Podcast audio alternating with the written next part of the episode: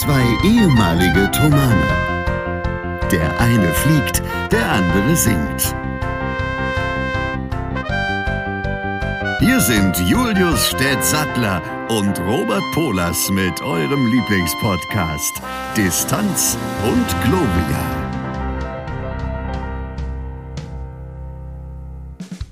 Herzlich willkommen. Wir mussten gerade nochmal neu anfangen, weil mich ein Niesanfall überkam. Und das zum frühen Morgen, Samstag 11.06 Uhr. Naja, ganz so früh ist es nicht mehr. Hier ist, äh, bam, hier ist Distanz und Gloria. Euer hitzefrei für die Ohren.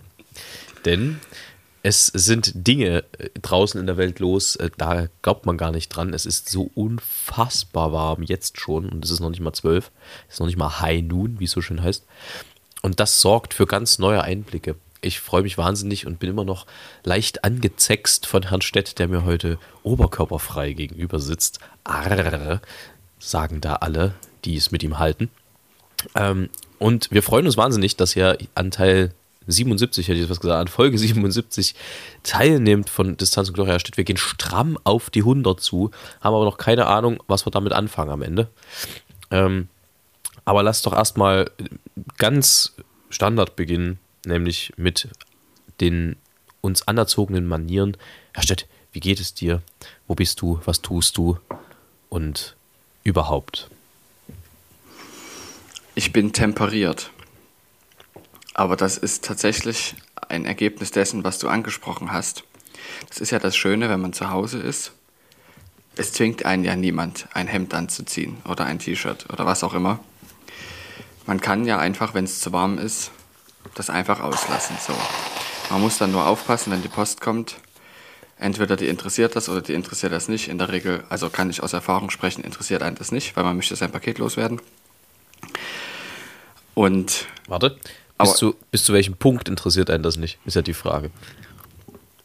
Ja, also ist zu dem Standardpunkt, sagen wir es mal so. Bist du, bist du auch schon mal äh, Leuten ja. Blanko begegnet? Ich bin auch Leuten nackt begegnet, ja. Also das nicht du, sondern passiert. sie dir. Sie mir, genau. Ja. Das ist tatsächlich sehr, sehr selten.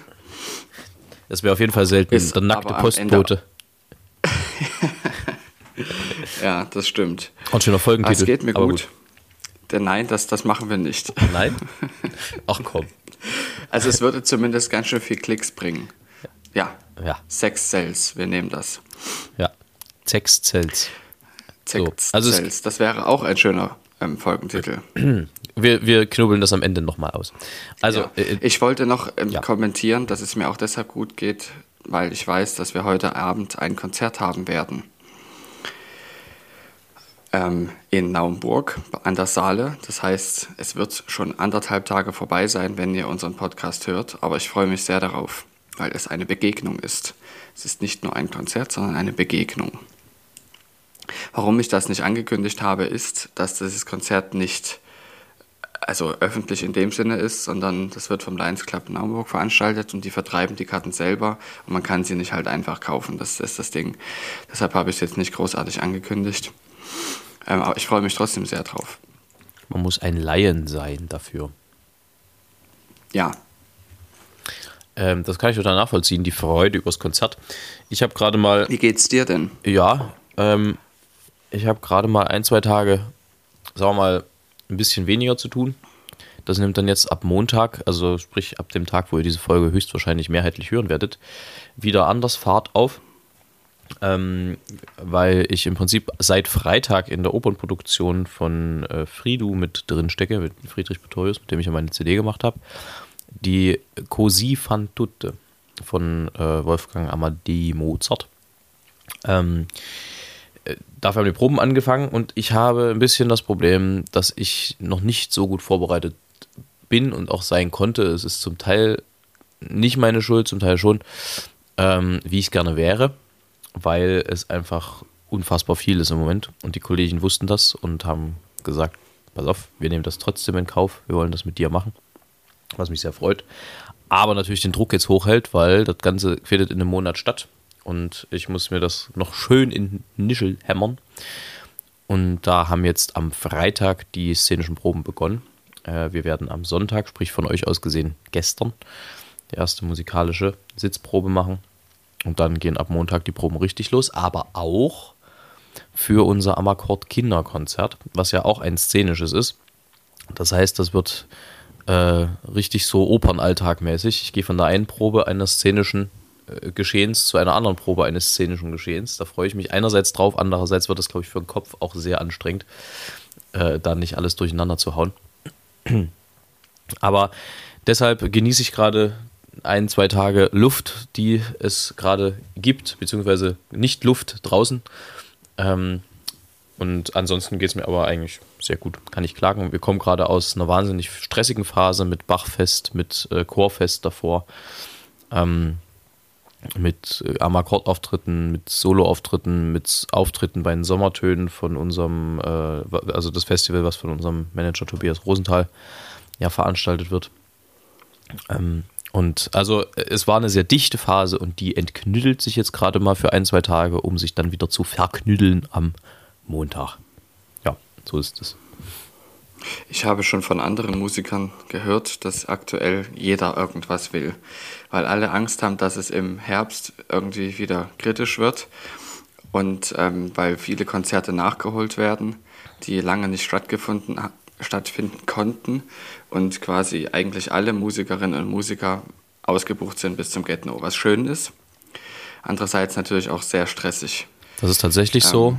Ich glaube, dadurch, dass man jetzt gerade auch nicht aus dem Training kommt, sondern eben aus zwei Jahren Pandemie, wo man im Prinzip kaum was machen durfte, äh, ist das auch echt gefährlich, sich da jetzt nicht zu übernehmen gerade, weil äh, ja. echt viel, viel los ist im Moment.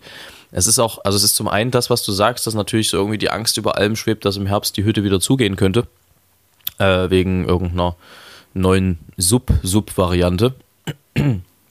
ähm, aber vor allem ist es auch ein bisschen das, man unterhält sich ja doch auch manchmal mit, Veranstalt mit Veranstaltern. Ich bin heute irgendwie noch nicht so ganz wach.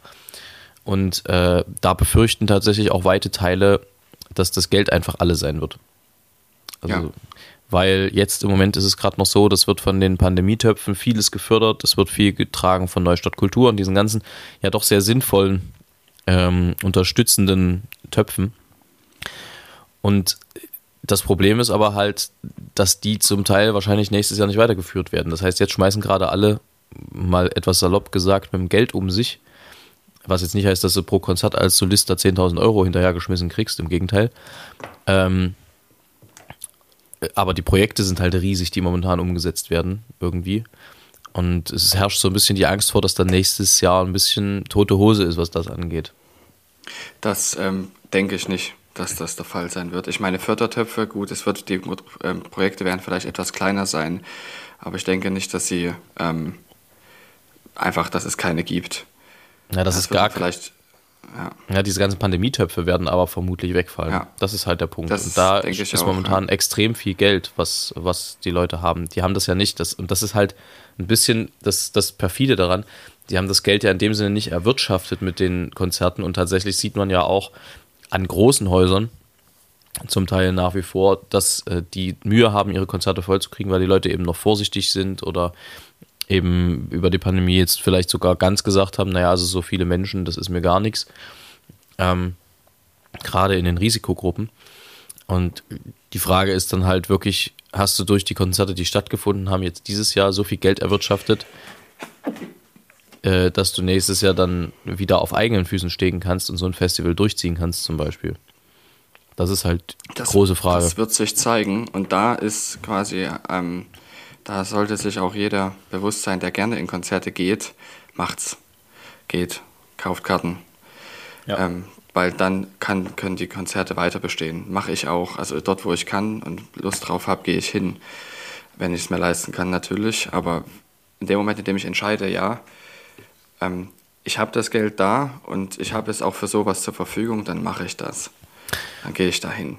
Und wenn ihr könnt, vor allem geht auch live in die Konzerte, weil das Erlebnis ja. ist doch immer noch mal ein anderes als im Livestream. Ähm, äh, oftmals sind die Karten ähnlich teuer, aber ich erwische mich zumindest immer wieder dabei, wie dann, wenn ein Livestream läuft, man doch irgendwie nebenbei mal nach links und rechts guckt und was anderes macht. Also es nimmt mich persönlich nicht so gefangen, wenn ich das Ganze vor einem Rechner oder vor einer äh, ja, vor dem Fernseher verfolge. Das ist ja, wenn man sich normal trifft, auch so. Ja. Mit, also wenn es nicht nur Musik ist. Ich möchte noch zwei Sachen zu den Sachen sagen, die wir vorher gesprochen haben. Ich war gestern wieder bei einer Probe in Dresden und auch der Dirigent von dieser Probe sagte, es ist einfach so viel gerade, dass er anfängt Fehler zu machen, planerische, richtig fiese planerische Fehler. Eine Probe haben und gleichzeitig ein Konzert, solche Dinge. Und das ist natürlich also auch unmittelbar vor dem Konzert die Probe, die eigentlich mit einem anderen Konzert verbunden ist, nicht wahrnehmen zu können, weil es wiederum ein Konzert gibt. Und das, Das kann ist ich- natürlich ziemlich kritisch. Das kann ich total erklären und auch verstehen, weil mir Ja. ist das auch ein, zweimal passiert dieses Jahr, was mir normalerweise nie passiert. Ähm, das Ja. Problem ist, äh, dass in der Pandemie du erstmal alles zugesagt hast, was du vor die Flinte gekriegt hast, natürlich. Ähm, also wenn du schlau warst. Und das Problem war aber, dass sich dann Neuanfragen zum Teil mit Verschiebungen überschnitten haben. Und das ist in einer Menge gewesen, also zumindest je nachdem, wie gut du gebucht warst, aber das ist jetzt zum Teil in einer Menge passiert, wo du einfach die Übersicht verlierst. Ähm, natürlich kannst du sagen, das schreibt dir das rein, aber manchmal wurden dann halt auch Projekte einfach exakt um ein Jahr verschoben, mehr oder weniger. Ähm, wo du dann gesagt hast, ja, das machen wir nächstes Jahr. Und auf einmal hieß es dann, ja, das machen wir jetzt aber wirklich nächstes Jahr und keiner hat vorher nochmal drüber gesprochen. Ähm, also das, das war manchmal echt gemein, so zwischendurch dann rauszufinden, oha, äh, hier habe ich mich möglicherweise verplant und dann geht's große Telefonieren los und das, äh, die Entschuldigungsrunde. Also mir ist es zweimal passiert dieses Jahr tatsächlich, dass ich mich verplant habe. Das war aber vor allem, dass Projekte sich überschnitten haben, wo dann Dirigenten anrief oder ein Dirigent anrief und sagte, du, ich habe gerade gesehen, dass du zur selben Zeitpunkt, zum selben Zeitpunkt jetzt dort eine Passion singst. Muss ich mir da irgendwie Gedanken drum machen? Antwort war, äh, ja, äh, müssen wir uns Gedanken drum machen, weil Herr Brolos es ein bisschen verbaselt hatte. Bin ich eigentlich überhaupt nicht der Typ für, aber äh, dieses Ich Jahr weiß, ist das irgendwie habe ich noch nie erlebt bei dir. alles das, anders. Also das habe ich tatsächlich. Also bei mir habe ich schon mal erlebt, aber bei dir habe ich tatsächlich auch noch nie erlebt. Also ich meine, gut, das passiert aktuell den Besten und es wird auch nicht Standard zum Standard sein. Man lernt ja auch daraus und lernt, wie man das verhindern kann. Und was ich auch, also das Grunde ist, dass ich, will ich nochmal sagen, sehr positiv, dass so viel gerade möglich ist für Künstler. Und wir hoffen, dass das irgendwie anhält. Ähm, ich habe auch noch eine Sache gestern entdeckt. Es war nämlich wieder möglich, dass man nicht mal diesen anderthalb Meter Abstand einhalten musste und der Dirigent fragte, ob wir uns etwas näher zusammensetzen könnten. Und dann saß man wieder Stuhl an Stuhl. Das war super seltsam. Es war total cool, aber super seltsam. Also, ähm, weil man hat jetzt zwei Jahre das gehabt, dass niemand in seine eigene so Wohlfühlzone eingedrungen ist oder die Wohlfühlzone hat sich deutlich vergrößert. Ähm, und jetzt, also es, es hat einen kurzen Moment gedauert, sich daran zu gewöhnen und dann war es total cool, weil man einfach so viel besser hört. Also so viel besser. Also das ist nicht so, dass es irgendwie doppelt so gut ist, sondern um ein Vielfaches. Ja, ja, das ist, das ist ein Wahnsinn, was das ausmacht. Die paar, die paar Zentimeter sind es ja oft, die man sich dann einfach Ja. besser hört. Ja, und auch sieht und überhaupt miteinander kommuniziert. Das Ja. ist echt klasse. Ich schreibe übrigens am Montag meinen allerersten Wiederholungs-LBA-Test. LBA, Luftfahrtbundesamt. Montag geht's los. Und wie fühlst du dich vorbereitet, Herr Stett? Gut, gut. Sehr gut. Ich denke, ich werde es bestehen. Also es wird sich natürlich zeigen, es hängt auch ein bisschen vom Fragenglück ab und davon, was man für einen Tag erwischt, aber ich denke, ich bin gut vorbereitet. Ausgezeichnet. Das ist angenehm. Mir ist äh, neulich was passiert. Ich bin immer so unschlüssig, ob ich über sowas reden darf und sollte. Andererseits, wenn ich nicht über Namen spreche und, und, ähm, und nicht die Orte dazu nenne, dann kann sich ja keiner was äh, also zusammenreimen, von wo es war. Ich bekam neulich morgens einen Anruf und da, da will ich bloß das Vorgehen ähm, mal mehr oder weniger so ein bisschen exposen, weil es ist. Ähm, ich kann die Not verstehen dahinter, aber es ist halt schwierig. Ich erzähle es erstmal und dann, dann können wir uns dazu Gedanken machen. Also war so, ich äh, lag im Bett und bekam einen Anruf. Ich ging ran und äh, derjenige auf der anderen Seite sagte, ja, also schönen guten Tag, mein Name ist so und so. Sie haben doch 2017 in der Hochschulproduktion der HMT Don Giovanni gesungen. Ohne Kontext, ohne alles. Und ich gesagt, ja, habe ich, ist richtig. äh, könnten Sie das am Wochenende auch auf Deutsch singen? Also habe dann drüber nachgedacht und gesagt, also eigentlich habe ich zeitlich momentan wirklich keine Kapazität, jetzt hier irgendwo noch einen Einspringer für eine Oper, die ich seit fünf Jahren nicht gesungen habe, irgendwie einzudonnern. Und dann gesagt, also eigentlich ist es zeitlich momentan nicht möglich. So, da war das Gespräch für, für uns beide an der Stelle beendet. Das heißt, ich habe überhaupt keinen Kontext, wo, wie, wann, was. Also was, wann genau. Und also es war ein bisschen Butsch, wie der Sachse sagen würde. Ähm, dann war das für mich durch und am Mittag rief der dann nochmal an ähm, und äh, fragte, ob ich es nicht vielleicht doch auch auf Italienisch singen würde. Also sie werden jetzt so verzweifelt, dass es dann da und ich gesagt habe, also nee, es geht nicht. Ich bin in anderen, in anderen Opernproben, da komme ich auch nicht raus, weil wir haben auch da schon eigentlich nicht so wahnsinnig viele Proben mit mir zusammen, weil ich halt einfach viel drumherum habe. Das kann ich nicht machen. Da sagte er, na, können die sie nicht mal ausplanen?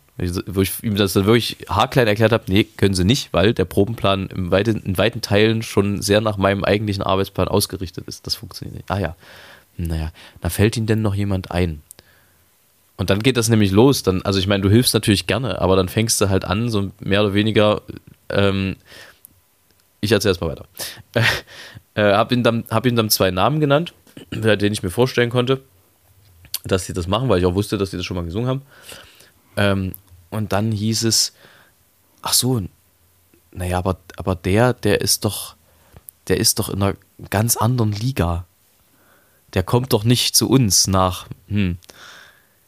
Weil ich dachte, das war strategisch jetzt aber sehr gefühlvoll, gerade ähm, wo ich kurz davor war zu sagen, warum, also wenn das so ist, warum rufen sie dann mich an? Also wenn sie nicht der Meinung sind, dass ich das können könnte. So, das war irgendwie, also, aber ich bin bei sowas ja nicht, nicht, nicht so wahnsinnig eitel. Mir, mir ist das ja wurscht. Aber scharf fand ich dann, als er dann sagte, ja, könnten Sie den vielleicht mal anrufen? Ich sage, ähm, hm, eigentlich nicht meine Aufgabe. Hab mich dann aber breitschlagen lassen, das zu tun. Hab dann kurz, das kurz geklärt die Umstände und dann war klar, okay, ich bin irgendwie aus der Nummer raus. Aber das, das ist, also ich verstehe diesen Grad der Verzweiflung zu sagen, wir brauchen irgendjemanden, der es rettet.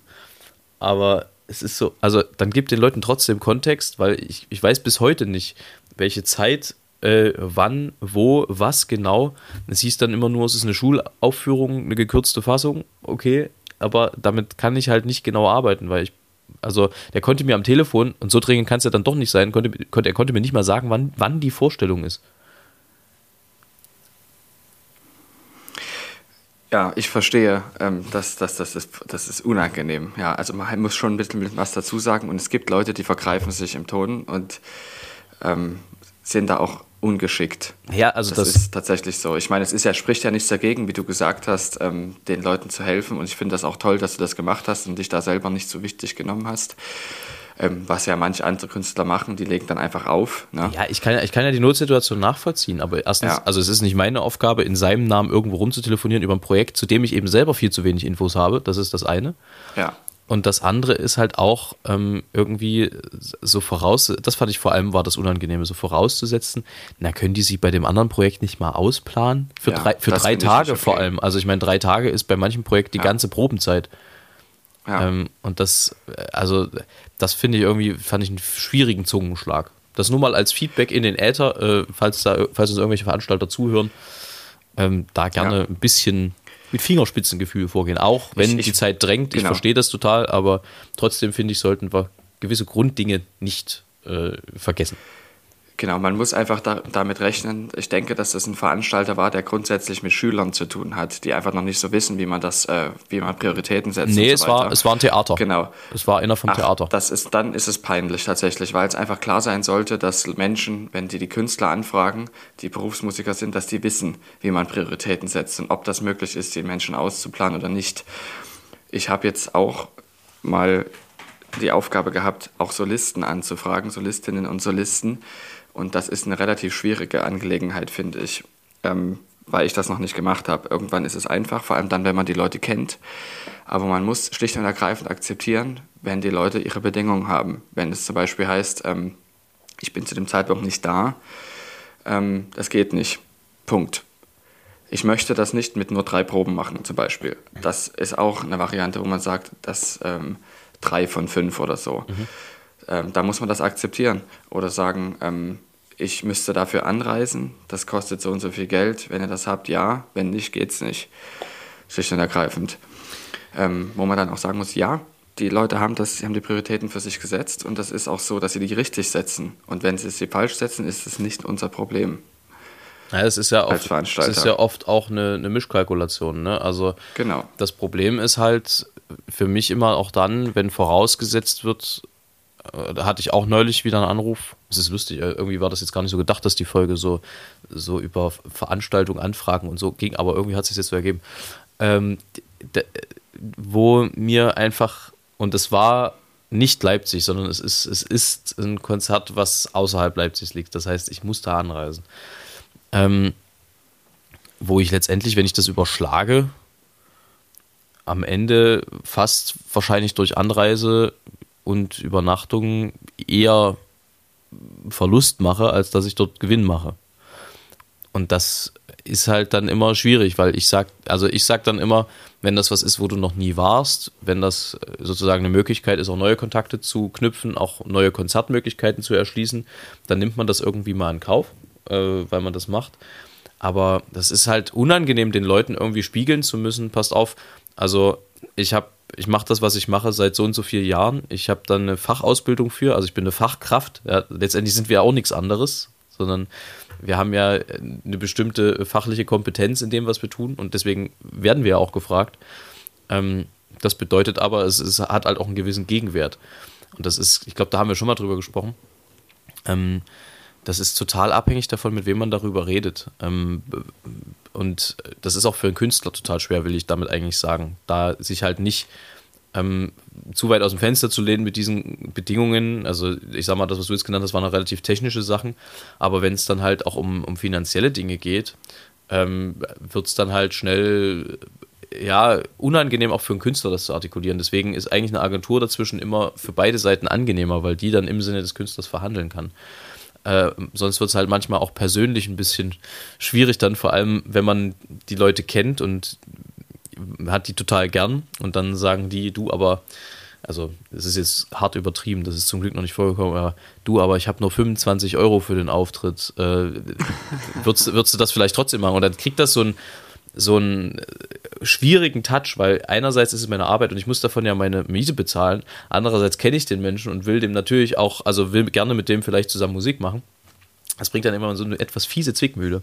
Also es ist für einen Veranstalter schwierig, das glaube ich total. Und ich kenne das ja auch äh, von, von mir oder von uns, wenn wir Konzerte organisieren. Aber andersrum ist es für Künstler halt auch oft nicht so angenehm. Vor allem einer der schwierigsten Sätze ist, na, was haben sie sich denn an Honorar vorgestellt? Das ist, das ist immer fies, weil das hängt ja immer auch ein bisschen, also, ne, du weißt, worauf ich hinaus will.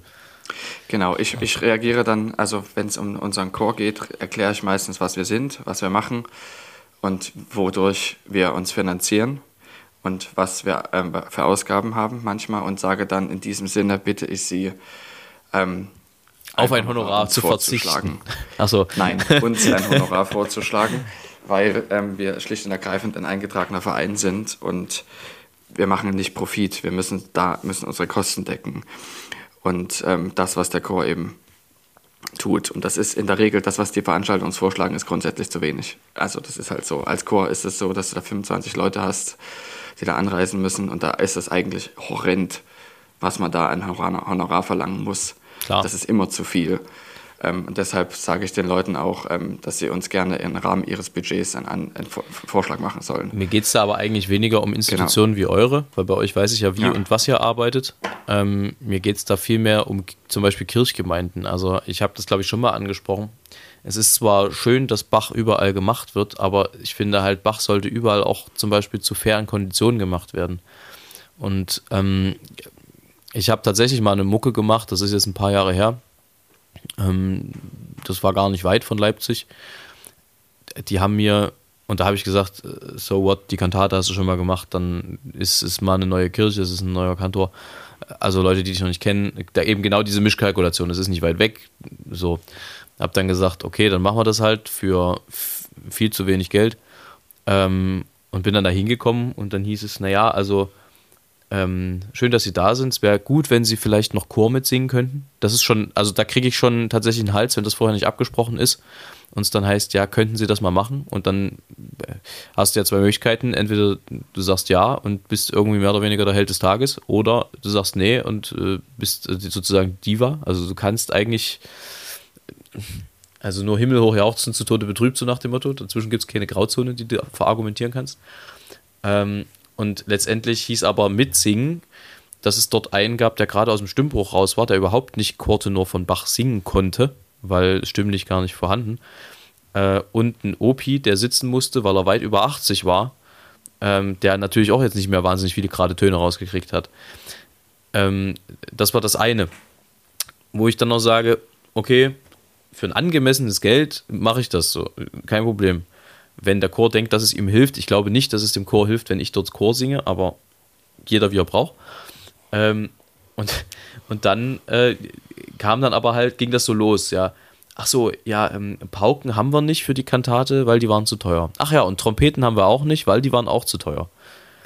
Und da finde ich, geht dann die Scheiße los, weil, ähm, also, wie, wie, wie, kriegen wir das denn hin? Also wie, ich versuche gerade einen Vergleich zu finden, der das irgendwie annähernd beschreibt, wie das ist. Äh, für Ich denke, die Leute, die Leute verstehen, was du meinst. Definitiv. Naja, man könnte ja ähm, sagen, na, dann machst, ja. du das, dann machst du das halt ohne, das, das kann doch auch funktionieren. Und ich so denke, ja, nee, also das ist schon anders gedacht und dafür, also es ist ja keine Kaffeefahrt, weißt du, also ich gehe ja immer mit meinem Namen irgendwo hin. Und ähm, am, am Ende ja, wie ich vorhin gesagt habe, ich muss dafür meine Rechnung bezahlen. Äh, ich habe natürlich auch irgendwie ein bisschen im Blick, dass, also, weißt du, dass ich Sachen mache, die mich auch weiterbringen. Und dann natürlich will ich einen Bach mit Trompeten machen. Also ist doch ganz klar. Und ich setze den, ich stelle, ähm, wie, wie, sagt man, ich ähm, unterstelle denen auch, dass die gerne auch Bach mit Trompeten machen wollen würden. Wo ich dann sage, dann spart doch noch ein Jahr und dann macht's mit Trompeten und Pauken. Das ist doch viel geiler. Das macht doch viel mehr Spaß. Da ist doch der Bach viel kompletter. Natürlich ist Bachs Musik so, dass die vielleicht auch mal ohne Pauken und Trompeten funktioniert, aber das macht doch nicht Hat so sie denn ohne Pauken und Trompeten funktioniert? Nee.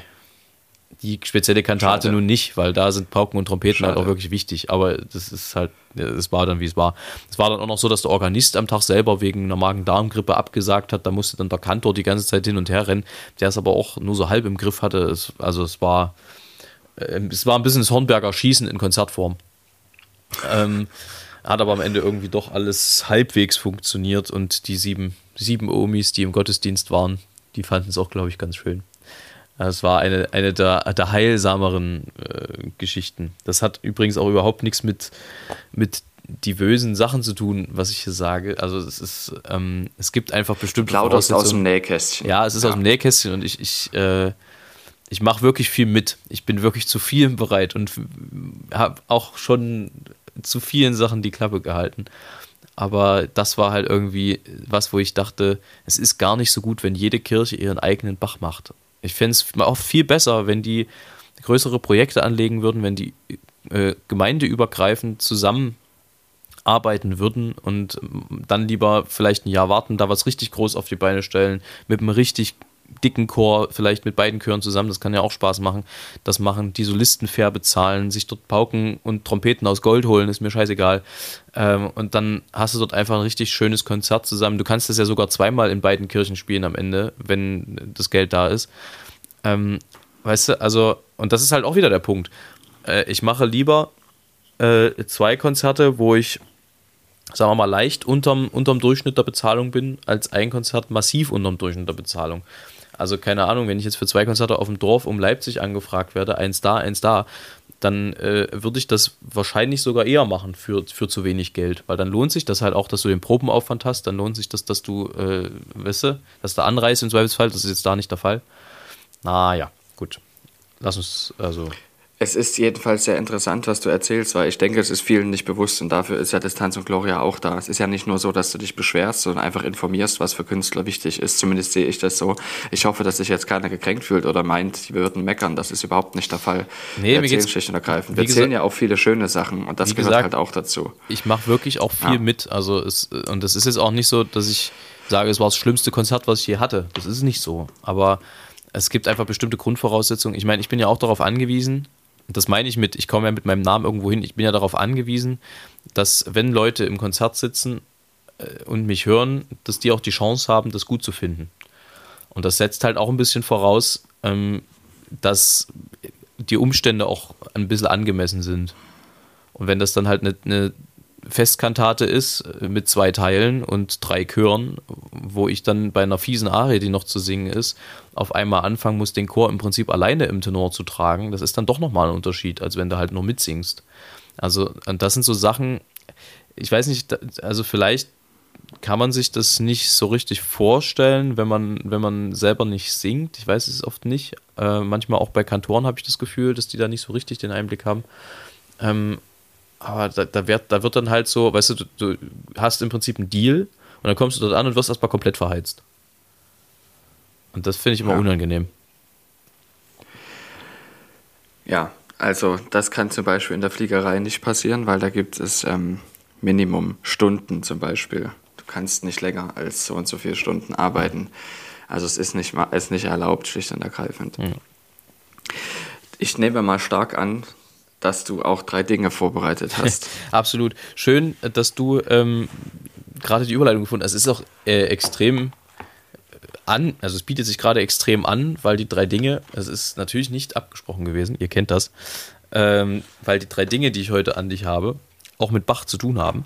Und es ist wirklich hart und es ist auch wirklich kontrovers, was ich heute frage. Steht drei Dinge, die du an Bachs Musik nicht magst. Hm. Wie du schon gesagt hast, um sie heute ordnungsgemäß und fair aufzuführen, ist es teuer. Wenn man ein faires Konzert macht, wo die Künstler entsprechend Geld verdienen. Man kann es ja auch aufführen, wo die Künstler nicht entsprechend Geld verdienen. Das ist auch schön. Dann ist es aber in der Regel nicht fair. Ich spiele zum Beispiel auf sogenannte WG-WOs an. Weil man Weihnachtsautoren in der WG macht, da geht es ja nicht darum, Geld zu verdienen, da hat man einfach Bock drauf, ist aber kein Konzert. Ja. Ähm, ähm das ist vielleicht der erste das, Punkt. Ja. Das kann ich total verstehen, wobei man ja sagen muss, das wollte ich eigentlich gerade einfügen, als du damit anfingst, äh, wobei man ja sagen muss, manchmal ist die billige, schlecht klingende Low-Budget-Variante vielleicht sogar näher an dem, wie es original wirklich war, weil du sagst, um, um Bach richtig aufzuführen. also ich glaube, so glücklich war der dann doch auch oft nicht mit dem, was er da so vorgesetzt gekriegt hat. Da bin ich mir ganz sicher, ja. dass auch so Festkantaten mal ohne Trompeten kamen, weil die plötzlich halt nicht da waren oder verstorben oder an der Pest, ich weiß das auch nicht. Ähm, das kann halt, das waren andere Umstände als heute kannst halt auch nicht eben mal WhatsApp jemanden anderen anrufen aus einer anderen Stadt, ob der mal schnell herkommt mit dem ICE oder so. Ja. Ich finde aber, also da, da, da fühle ich mich immer so ein bisschen bei der Berufsehre gepackt. Ich finde, für, für einen Künstler ist es eigentlich gerade wenn er einen anderen Komponisten wieder gibt, was ja bei uns, das ist ja total herrlich, ne? Eigentlich interpretieren wir ja oftmals die Musik, die sich jemand anders ausgedacht hat. Das ist äh, nirgendwo genau. anders so. Also keiner, kein Maler würde jetzt pauschal erstmal ein Bild malen, was jemand anders äh, sozusagen ihm in Pinsel diktiert. Äh, es ist irgendwie, irgendwie herrlich. Äh, also, hm, wie kam ich jetzt dahin eigentlich? Was war der Aufhänger? Ja ähm, wie das früher klang und dass die Leute quasi aus einer anderen Stadt plötzlich gerufen werden und so weiter, dass das heute eben einfacher möglich so, ist als früher. Richtig. Äh, dass man als Künstler, also dass ich als Künstler zumindest immer das Bedürfnis habe, es aber so gut aufzuführen, wie es geht. Also äh, jetzt eben nicht, weißt du, also natürlich hat das damals vielleicht ob der Umstände, die Bach halt da hatte, nicht gut geklungen oftmals und weil die Thomaner sich wieder nicht eingesungen haben und alles. Aber äh, am Ende bin ich ja dafür verantwortlich, in der heutigen Zeit die Musik so zu machen, wie ich sie machen kann. Und das bedeutet natürlich, dass ich jetzt nicht versuche, absichtlich schlecht zu singen, nur weil das vielleicht damals so war, sondern dass ich das natürlich versuche, so gut wie möglich zu machen. Und äh, das hilft der Musik ja durchaus auch ein bisschen. Gelegentlich. Durchaus. Ähm, ich habe noch ähm, zwei Sachen, die mir einfallen. Die eine ist wirklich, was mich stört, und das andere ist an Haaren herbeigezogen. ähm, es sind mir, jetzt Nummer eins, ist nicht an Haaren herbeigezogen. Es gibt sehr viele Arien, die mir viel zu lang sind. Ja! Also wirklich viel zu lang. Also wo man auch merkt, nach einer, wo man quasi die Hälfte der Arie bräuchte, um das Gefühl, was gebraucht wird oder was übertragen werden möchte, ähm, zu verstehen. Denn zum Beispiel in der Nummer 19 aus dem Weihnachtsoratorium, die Schlafe-Arie, Ich wusste, ich wusste ja. so genau, dass du dieses das Beispiel ist, bringst. Das ist aber nur ein Beispiel. Es gibt auch andere Arien, aber dort zum Beispiel habe ich verstanden, ja, mein Gott, schlafe, mein Liebster, ich habe es verstanden. Ähm, es gibt durchaus auch Arien zum Beispiel in größeren anderen Werken, Matthäus Passion, die ich ja großartig finde und total schätze, aber auch da gibt es Arien, die sind mir viel zu lang, wo es dann einfach irgendwann mal langt. Mhm. Ähm, eine sehr schöne Bassarie, die ich auch gerne selber singe, aber sau schwer ist, ist zum Beispiel Gerne will ich mich bequemen. Kommt relativ spät. Ähm, oder kommt sie auch früh? Ich weiß nicht. Jedenfalls kommt sie vor und sie ist, das nicht ist lang. 23 oder so? 23, stimmt. Die ist relativ am Anfang, ja. Im Vergleich zu, zur Länge der Matthäus-Passion. Die ist auch zu lang. Also es kommt schon relativ früh klar äh, raus, was, was gemeint ist. Ja, und muss man ich sagen, trotzdem schön. Und muss man sagen, sind, und da kommt das halt auch wieder ins Spiel, ne? Also, ähm, das, die sind halt vor allem auch deswegen lang, weil es oft Da Capo-Arien sind. Also, vielleicht ganz kurz, um die nicht ganz so affin abzuholen. Da Capo-Arie bedeutet, du hast einen A-Teil, du hast einen B-Teil und dann wird der A-Teil nochmal wiederholt aber so wie er steht. Und das ist genau der Irrtum, weil heutzutage es total out ist, ähm, die so auszudeuten, wie sie eigentlich gemeint sind, die Da Capo-Geschichten. Die werden clean gesungen, das bedeutet, du hast eine 1 zu 1 Wiederholung. Damals war es Usus, den Da Capo-Teil zum Beispiel äh, zum Teil so extrem zu verzieren, also eigene Verzierungen, Triller und alles Mögliche darin zu machen, dass du ihn im Prinzip kaum wiedererkannt hast, was dann natürlich auch nochmal eine zweite Ebene reinbringt am Ende so wie es halt heute oft musiziert wird, ist es im Prinzip, das klingt jetzt fieser als es gemeint ist, aber ist es im Prinzip ein zweites Mal dasselbe und damit eigentlich redundant. Ähm, da, da liegt ein bisschen, finde ich, der Hase in der Interpretationslesung heutzutage oftmals bei ähm, eben zum Beispiel Leuten, die Bach nicht so oft machen. Ähm, aber auch bei Leuten, die Bach oft machen und dann sagen, nee, das Verzieren, das ist irgendwie nicht so. Es hat schon seinen Grund, warum das so gemacht wurde. Und es ist ja. auch immer die Möglichkeit des Komponisten an den Interpreten gewesen, zu zeigen, was er kann. Das ist halt auch nicht ganz aus, außer Acht zu lassen. Ähm, insofern denke ich, wenn das, wenn das gut verziert ist, dann hast du da auch nochmal, also ich verstehe sozusagen die Perspektive, aus der du das siehst, weil du siehst das ja immer als jemand, der es hören muss, der es ertragen muss. Ähm, das bringt dann halt auch nochmal ein bisschen was Interessanteres mit rein, wenn du dann das Gefühl hast, da, da, da ziert gerade jemand um sein Leben eine Aria aus und versucht da Ornamente zu schaffen, ähm, die da wirklich sozusagen den schönsten Stuck in die Decke klöppeln. Ähm, weißt du, was ich meine? Also wahrscheinlich ist das halt auch nochmal ein Punkt, der da viel auch Freude, potenzielle Freude verschenkt. Ja, also als Sänger tatsächlich gibt es auch die, die Bassarie, von der ich gerade gesprochen habe, die ist ja auch eine, die ich gerne singen würde. Ähm, finde ich auch manche Arien einfach zu lang. Und man sagt, ich habe jetzt alles gesagt und ich habe auch mit dem, was ich fühle, alles gesagt. Gut, aber es ist kontrovers, es stimmt. Und ich habe, das dritte ist wie gesagt an Hahn herbeigezogen, die Sprache, die in Bach verwendet wird, dafür kann er nichts, weil sie ist schlicht und ergreifend einfach 350 Jahre alt. Die ist manchmal schwierig zu verstehen in der heutigen Zeit. Also es ist natürlich, es kommt schnell altbacken rüber, wenn es von jemandem gesungen wird, der oder die ähm, das, sich dessen nicht bewusst ist, dass man es genauso interpretieren sollte, wie als wäre es in der modernen Sprache geschrieben. Mhm. Also mit der gleichen, mit dem gleichen Ausdruck und eventuell deutlich übertrieben, damit es rüberkommt. In dem Zusammenhang äh, sehr interessante Frage, wo ich neulich drauf kam mit ähm, einer Journalistin, mit der ich mich getroffen habe, die auch fleißig unseren Podcast hört. Liebe Grüße an der Stelle. Ähm, kamen wir dann irgendwann darauf, warum wird Bach eigentlich überall in Hochdeutsch gesungen? Gerade von den Hardlinern, die meinen ja immer die Weisheit mit Löffeln gefressen zu haben, also von den, von den Hardlinern, äh, Musikwissenschaftlern, die dann hart in die Welt schreien, nein, Bach hat, wurde mit nur vier Sängern pro Stimmgruppe besetzt. Ähm, warum machen die Bach eigentlich auf Hochdeutsch? Hm. Denn Bach selber wird es vermutlich nie auf Hochdeutsch gehört haben. Denke ich auch nicht, ja. Sehr interessante Frage, wo wir keine rechte Antwort drauf finden konnten.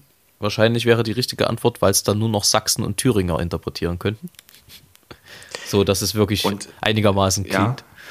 Und man wird es auch, glaube ich, nicht mehr, was der Sinn des Ganzen war, was auch für Bach immer sehr wichtig war, dass die Leute den Text verstanden haben. Und das wäre dann nicht mehr gegeben. Naja, Überall. Nicht deutschlandweit, aber so war es ja auch nicht gedacht. Das ist ja keine Konzertmusik gewesen eigentlich. Aber wenn du es deutschlandweit aufführst, dann schon. Ja, dann schon, aber das ist ja nicht die Urintention gewesen. Nee, ist richtig. Spannendes Thema. Es spannendes ist Kirchenmusik. Müsste man nochmal mit einem Musikwissenschaftler äh, der, der Marke Michael Maul oder so drüber sprechen.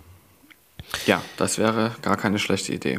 Tja, Herr Stett, also jetzt habe ich hier kaum noch irgendwas geschafft von dem, was ich mir noch aufgeschrieben hatte, was ja immer Schreiben- eigentlich, Erzählen Sie doch. eigentlich ein ganz gutes. Naja, wir sind aber schon, wir, wir haben ja schon hier 40 Minuten auf dem, auf dem Acker. Aber erzähl mal, was ist denn noch, was wir das nächste Mal nehmen müssen? Also ich wollte dich noch fragen, was du an den Thomanerchor-Reisen nicht gemocht hast. Und ich wollte noch mit dir über Strafsysteme im Chor sprechen früher, weil ich das eigentlich auch ein ganz spannendes Thema finde für Leute, die sich damit nicht befassen bzw. das nicht kennen. Also wie ja, wurde das ist eine sehr bestraft? interessante, das ist eine sehr interessante, ähm, das sind zwei sehr, sehr interessante Themen und das ist ein Cliffhanger für nächstes Mal. Ja, es wäre nämlich schade, das jetzt hier noch in die letzten zwei Minuten zu drücken. Ja, da kannst du eine ganze Folge füllen damit. So, Stett, du hast Vor jetzt die Wahl. dann- Ja, Vor allem dann, wenn wir keinen äh, pädagogischen Hintergrund haben, ist das kritisch. das stimmt. äh, Ja. Du hast jetzt die Wahl zwischen zwei Folgentiteln, nämlich Zex Zells oder Der nackte Postmann.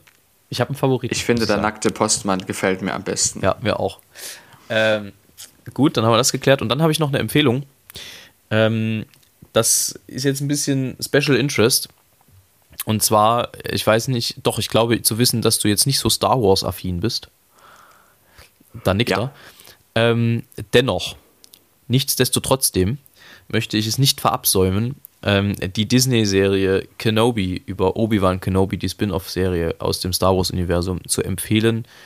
Sie ist wahnsinnig gut. Sie braucht am Anfang etwas Anlaufzeit, aber sie ist sehr gut. Sie spielt zwischen Teil 3 und Teil 4, also sozusagen das Bindeglied zwischen der alten Trilogie und der neuen Trilogie. Ähm, also beziehungsweise der mittleren Trilogie, weil die neue Trilogie sind ja Teil 7 bis, bis 9. Ähm, und es macht unfassbar viel Spaß. Äh, auch vor allem wegen der Schauspieler. Die haben wirklich die Originalschauspieler von äh, Obi-Wan und äh, Anakin Skywalker nochmal ausgegraben und haben das mit denen gemacht. Es ist wahnsinnig.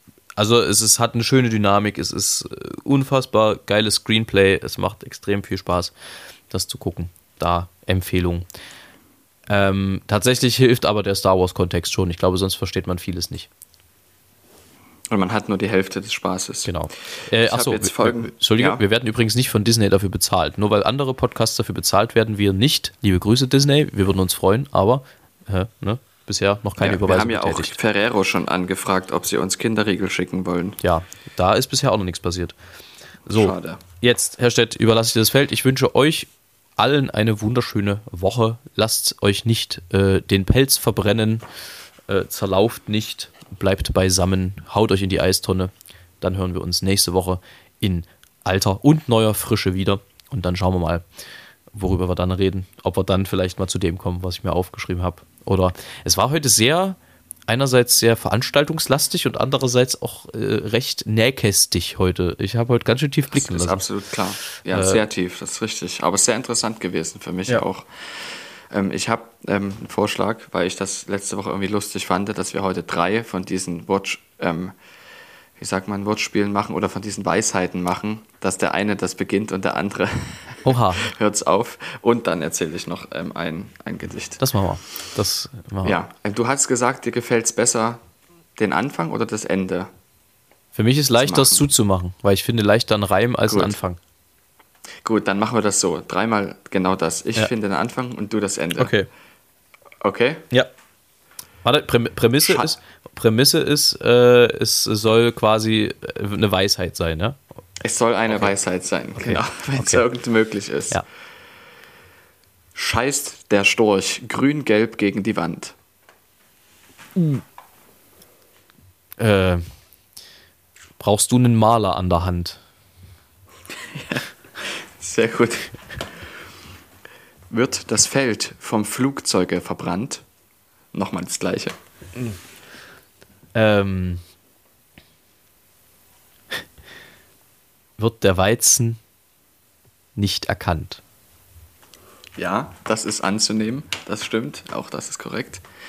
Ist der Himmel sehr, sehr blau, also sehr, nicht nur sehr, sehr, sondern sehr, sehr, sehr blau, Moment, sag's nochmal. Ich, ich, muss, ich muss in den, in den Reimflow kommen. ist der Himmel sehr, sehr blau, Freut sich auch die Weihnachtsfrau. Ganz genau, so ist es. Und jetzt noch eine Ballade. Die Ballade von der eventuellen Ursache des erhöhten Krankenstandes in wild lebenden Populationen auf der Südhalbkugel. Catchy. Das Känguru als Antipode läuft, wie es in Australien wurde, die Beine oben, Kopf nach unten und man hat jetzt rausgefunden, es steigt dadurch der Blutdruck an, was zu Kopfschmerzen führen kann. In diesem Sinne, Spitze. weiter so.